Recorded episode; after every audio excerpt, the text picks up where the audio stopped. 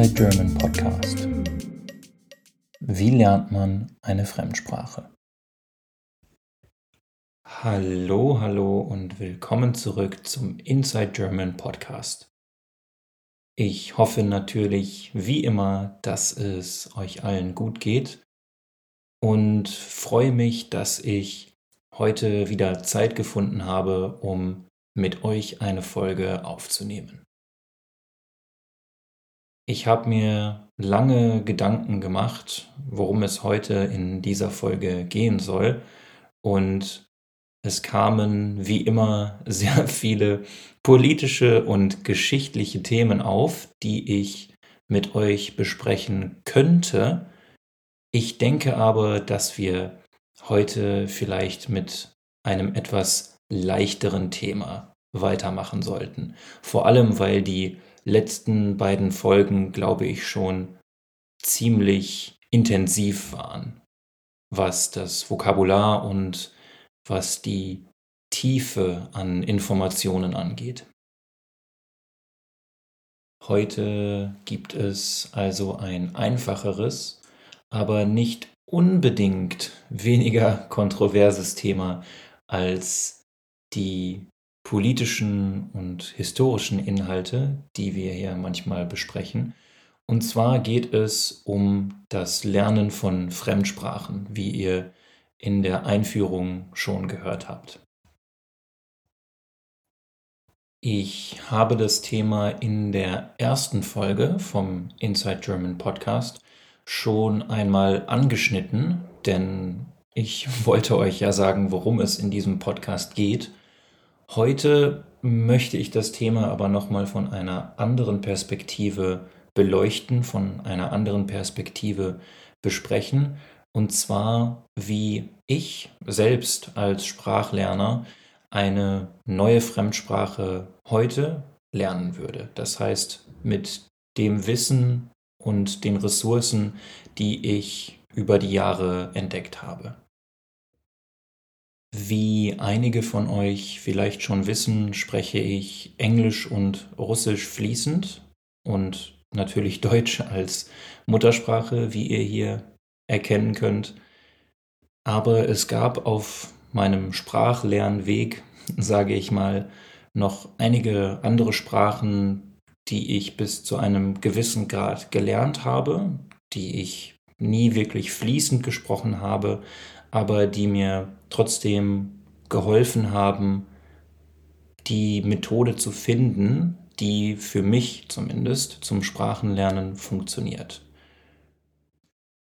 Das bedeutet auch, dass ich immer mehr und mehr selber lerne, das heißt autodidaktisch, also ohne Lehrer, ohne Mentor in dem Sinne, denn ich weiß, dass meine Methode mehr oder weniger funktioniert.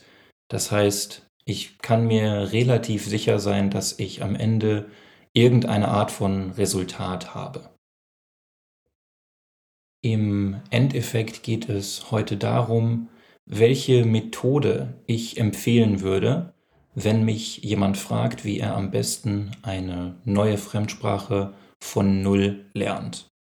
Und das würde ich nicht nur in der Theorie empfehlen, sondern mit dem Ansatz, um den es heute gehen soll, lerne ich aktuell auch Französisch. Und ganz wichtig ist dabei auch, dass Sprachenlernen wie viele Dinge im Leben ein Marathon und kein Sprint ist. Das heißt, nehmt euch eure Zeit und genießt den Prozess. Zum Beispiel hoffentlich mit unserem heutigen Podcast hier, wenn ihr gerade dabei seid, Deutsch zu lernen. Also, los geht's.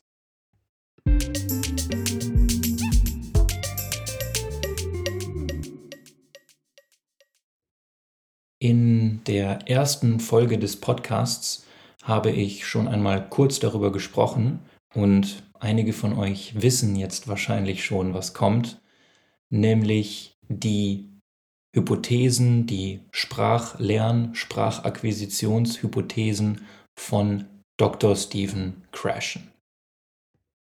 Er hat meiner Meinung nach diese Grundideen oder Grundmethoden, die viele erfolgreiche Sprachlerner für sich nutzen, perfekt zusammengefasst und wissenschaftlich untermauert. Untermauern, das bedeutet so viel wie, dass er eine Mauer unter diesen Hypothesen, unter diesen Ideen gebaut hat, im metaphorischen Sinn, im übertragenen Sinn. Das heißt, er hat diese Ideen, diese Hypothesen mit wissenschaftlicher Arbeit verstärkt. Fangen wir also direkt an mit der ersten von Crashens Hypothesen, der Input-Hypothese. Diese Idee, diese Hypothese besagt, dass ein Sprachlerner sein Niveau verbessert, wenn er Input versteht, also zum Beispiel ein Buch, einen Text oder eine Unterhaltung, die etwas über seinem aktuellen Niveau liegt. Das heißt, wenn es in diesem Input einige Worte gibt oder einige Konstruktionen, die er vorher so noch nicht gehört hat oder so nicht benutzen würde, aber aus dem Kontext trotzdem verstehen kann. In der ersten Folge des Podcasts habe ich dazu ein Beispiel gebracht, ein Beispiel erzählt, das zeigen sollte, das beweisen sollte, dass wir nur einen kleinen Teil der Worte in einem Satz verstehen müssen, um zu begreifen, um zu verstehen, worum es insgesamt in diesem Satz geht, also um den Kontext zu verstehen. Und genau das ist auch aus meiner Sicht der Kern dieser Hypothese von Stephen Krashen, dass man sich keine Sorgen darüber machen sollte und muss, wenn man bestimmte Worte, bestimmte Satzteile nicht versteht. Denn aus dem Kontext kann man meistens doch erraten, kann man meistens doch ableiten, worum es in diesem Satz oder in diesem Text geht. Und genau hier findet der Lernprozess statt. Denn ich kann jetzt, dadurch, dass ich den Kontext des Satzes verstehe, auch ungefähr herleiten, ungefähr ableiten, was die Worte, die ich nicht verstehe, bedeuten.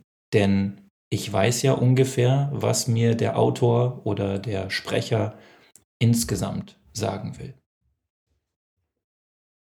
Wenn ich dieses Wort, dieses unbekannte Wort dann immer wieder und wieder höre oder sehe und das in verschiedenem Kontext, dann kann ich auch immer mehr verstehen, was es eigentlich bedeutet. Für manche klingt das jetzt bestimmt wie schwarze Magie. Ich höre das Wort einfach drei, vier, fünf, sechs Mal und dann kann ich es. Das kann doch gar nicht stimmen, oder? Naja, genau das sagt Stephen Krashen nämlich in seiner zweiten Hypothese. Die Acquisition Learning Hypothesis, die Akquisitions-Lernhypothese. In der behauptet er, dass es eine Trennung zwischen Lernen und Akquisition gibt, zwischen Sprachlernen und Sprachakquisition und dass Fortschritte beim Sprachenlernen oder Fortschritte in der Fähigkeit, eine Sprache zu sprechen, nur durch Akquisition und nicht durch Lernen stattfinden. Er definiert Lernen hier als bewussten Prozess und Akquisition, ihr habt es euch vielleicht schon gedacht, als unterbewussten Prozess. Laut Krashen erfolgt der Großteil der Sprachakquisition also ohne dass wir aktiv versuchen, die Sprache zu lernen. Die dritte Hypothese von Dr. Stephen Krashen ist die Monitor Hypothesis oder auch die, ich übersetze es mal als Überwacher-Hypothese. Und zwar geht es in dieser Hypothese darum, dass das Lernen von Sprachen, so wie wir es traditionell aus der Schule kennen, also das Lernen von Regeln, von Grammatik, von Vokabeln, nur dazu führt, dass wir Output, der bereits existiert, bewerten und korrigieren können. Das steht im Gegensatz zum aktiven Sprechen und zum flüssigen Sprechen, was wir durch Sprachakquisition, durch Sprachakquise erreichen können. Wenn wir uns an die Methoden aus der Schule zurückerinnern, dann verwundert mich zumindest das nicht wirklich. Wir hatten zum Beispiel damals Lückentexte, die wir ausfüllen mussten. Also der Lehrer gab uns einen Text, in dem wir bestimmte Worte einfügen oder verändern mussten. Und dadurch haben wir quasi ein zweites Monitoring-System, ein Überwachungssystem in unserem Kopf, das unseren Output bewertet und korrigiert und wenig damit zu tun hat, diesen Output überhaupt zu erstellen, diesen Output überhaupt zu machen. Und dieses Problem habe ich übrigens auch selbst, wenn ich diese Podcasts aufnehme, denn ich kann nicht meine ganze Energie, die ich habe, in den Inhalt stecken, also das, was ich sagen möchte, denn ich habe ein zweites Überwachungssystem, kann man sagen, das kontrolliert, dass ich nicht zu schnell spreche und dass ich auch keine zu komplexen, zu schwierigen Worte verwende. Von daher kann ich Stephen Krashens Hypothese persönlich sehr gut verstehen. Krashens vierte Hypothese ist die Natural Order Hypothesis oder die Hypothese einer natürlichen Reihenfolge bei der Sprachakquise. Sie besagt, dass jede Sprache eine eigene Reihenfolge hat, in der man sie akquiriert. Und das hängt von der Struktur, der Grammatik, dem Vokabular und so weiter der jeweiligen Sprache ab. Wenn wir zum Beispiel Sprachen mit einem komplizierten Fallsystem nehmen, wie zum Beispiel Polnisch, Russisch, Finnisch, leider zu einem gewissen Grad, aber auch Deutsch, dann ist klar, dass dieses Fallsystem vielleicht etwas länger dauert, dass man etwas länger dafür braucht, um dieses Fallsystem zu verstehen und anwenden zu können als Sprachen, die dieses System nicht haben, in denen man also von der Struktur her einfache Sätze schon sehr früh im Sprachlernprozess bauen kann. Als persönliches anekdotisches Beispiel würde ich hier noch die grammatikalischen Geschlechter nennen, die es in vielen Sprachen gibt. Auf Holländisch zum Beispiel oder auf Französisch ist es sehr schwierig, das Geschlecht, das grammatikalische Geschlecht eines Wortes an der Endung zu erkennen. Trotzdem ist es in den meisten Sprachkursen so, dass wir das Geschlecht von Anfang an mitlernen sollen. Also wir lernen den bestimmten Artikel meistens. Das heißt auf Holländisch de oder het und auf Französisch le oder la direkt mit der Vokabel mit. Ich glaube aber, dass es viel natürlicher wäre, wenn wir das Wort einfach nach und nach mehrmals hören und dadurch irgendwann automatisch wissen, welches grammatikalische Geschlecht eine Vokabel hat. Natürlich ist das am Anfang auch problematisch, denn wenn wir die Artikel von einem Wort nicht kennen, also das grammatikalische Geschlecht, dann können wir als Sprachlerner, als beginnender Sprachlerner selbst einfachste Sätze nicht fehlerfrei bilden.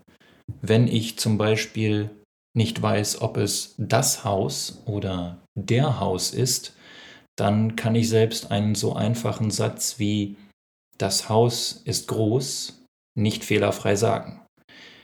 Und genau hier liegt auch ein wichtiger Punkt, den Crashen aufgegriffen hat, nämlich in seiner fünften Hypothese, in der Effective Filter Hypothesis.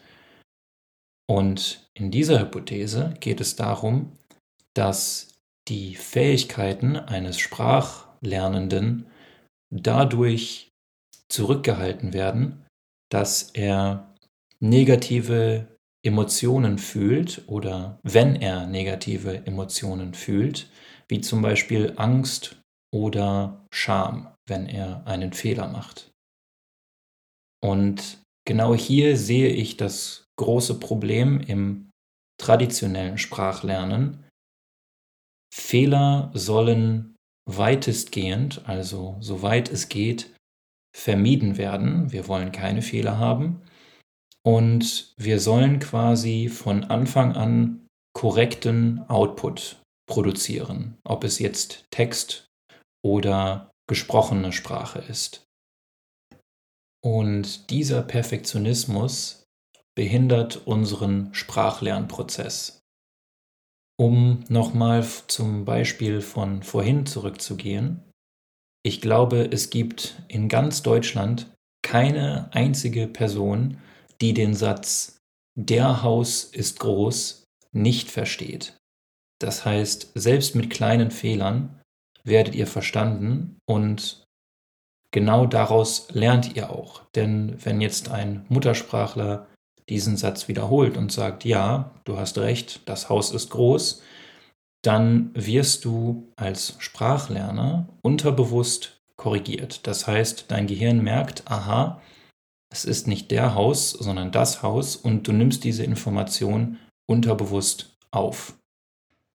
In großen Sprachlerngruppen ist es allerdings verständlich, dass der Lehrer auch direkt korrigiert, denn wenn er es nicht tut, dann hören die anderen Schüler in dieser Gruppe einen Fehler und nehmen ihn unterbewusst auch auf. Also es kann durchaus auch Argumente dafür geben, Fehler zu korrigieren. Ich denke, dass das alles in allem ein gutes Argument ist, um in kleinen Gruppen oder für sich selbst zu lernen. Denn dann hat man dieses Dilemma nicht. Das ist übrigens auch eine der Ideen von Crashen, die ich ihn in einem Podcast habe sagen hören. Und zwar, dass man in Schulklassen nicht mehr wie früher einen Lehrer hat, der Französisch spricht und dann Französisch unterrichtet, sondern dass man einen Mentor hat, der verschiedene Sprachen spricht und die Methoden zur Sprachakquise kennt. Dann sucht sich jeder Schüler eine Sprache aus, die ihn wirklich interessiert und lernt für sich selbst. Und der Mentor ist nur dazu da, um den Schülern Hilfe in der Methodik zu geben. Das heißt, wenn es darum geht, wie sie am besten die Sprache lernen, welche Ressourcen sie brauchen und wo sie sie finden können und so weiter. Damit sind wir auch schon mit dem Teil zu Dr. Stephen Krashens Hypothesen durch, nicht aber mit der Frage, wie ich konkret eine neue Sprache von Null lernen würde. Für mich beginnt der interessante Teil, der spaßige Teil des Lernprozesses, kann man sagen, an dem Punkt, an dem ich ungefähr ein Viertel von Originalquellen verstehen kann. Das heißt, wenn ich einen ganz groben Überblick über den Kontext habe, wenn ich ja, einen Film schaue oder ein Buch lese, das eigentlich für Muttersprachler in meiner Zielsprache gemacht ist. Das klingt erstmal schwierig, aber ein Viertel ist tatsächlich nicht wirklich viel. Wenn ihr die wichtigsten, also die meistbenutzten 500 Worte in einer Sprache gelernt habt und zusätzlich noch eine ganz grobe Vorstellung von der Grammatik habt, dann könnt ihr eigentlich schon ungefähr ein Viertel, würde ich einfach behaupten, diese Zahlen habe ich mir gerade ausgedacht, verstehen. Um dieses Level zu erreichen, benutze ich meistens Spaced Repetition Methoden. Also zum Beispiel Pimsleur oder Glossica und es gibt auf dem Markt noch viele weitere Anbieter. Hier wird auch mehr oder weniger unterbewusst gelernt und es werden verschiedene Sätze nacheinander gezeigt oder vorgespielt, die sich nur leicht unterscheiden. Und daher bekommt man unterbewusst ein grobes Gefühl für die Sprache. Tatsächlich könnt ihr aber jede Anfängerressource benutzen, die ihr wollt, denn es geht wirklich nur darum, die meistbenutzten Worte zu lernen und eine Grundidee von der Grammatik zu haben. Und da ist eigentlich jeder Anfängerkurs A1, A2 eine vernünftige Lösung, wie es euch eben am besten gefällt. Dann würde ich aber so schnell wie möglich auf Content wechseln, der vollständig in meiner Zielsprache ist. Das heißt zum Beispiel ein fortgeschrittener Podcast, wie hier Inside German oder Inner French, wenn ihr Französisch lernt. Und versucht dann auch, wenn ihr vieles am Anfang nicht versteht, am Ball zu bleiben. Das bedeutet, immer weiterzumachen. Denn euer Gehör muss sich erst an die neuen Klänge der Sprache gewöhnen und je mehr ihr hört und lest, desto mehr werdet ihr auch verstehen. Was ich an der Stelle immer empfehle, ist zu Anfang eurer Sprachlernreise ein Buch oder ein Video zu lesen oder anzuschauen, einfach nur um festzuhalten für euch, um zu dokumentieren, dass ihr nichts versteht. Wenn ihr dann später nach einem halben Jahr oder einem Jahr Sprachlernen zurückkommt zu diesem Video oder zu diesem Buch, dann werdet ihr merken, dass ihr doch einiges verstehen könnt. Und da das Lernen nach der Input-Hypothese hauptsächlich unterbewusst stattfindet, kann es manchmal schwierig sein, euren Fortschritt zu messen. Und dieses kleine Experiment kann euch dabei sehr gut helfen. Wenn ich euch einen Tipp mit auf den Weg geben kann, dann ist es, dass ihr wie ein Baby lernen sollt. Und das soll bedeuten, dass ihr keine Angst davor haben sollt, Fehler zu machen, denn das Kind, das gerade seine ersten Worte spricht, macht auf jeden Fall Fehler. Und es heißt auch, dass ihr euch ständig Input aussetzen sollt, euch mit Input umgeben sollt, der etwas schwieriger ist, der etwas über eurem aktuellen Niveau ist und den ihr nicht ganz versteht. Genau wie das Baby, denn das versteht sicher auch nicht alle Gespräche, die seine Eltern führen. Damit sind wir auch schon wieder am Ende dieser Folge zur Input-Hypothese und ich hoffe, dass ich euch den ein oder anderen bescheidenen Tipp, bescheidenen Ratschlag mit auf den Weg geben konnte. Aber wir hören uns dann in ein paar Wochen. Also, bis demnächst.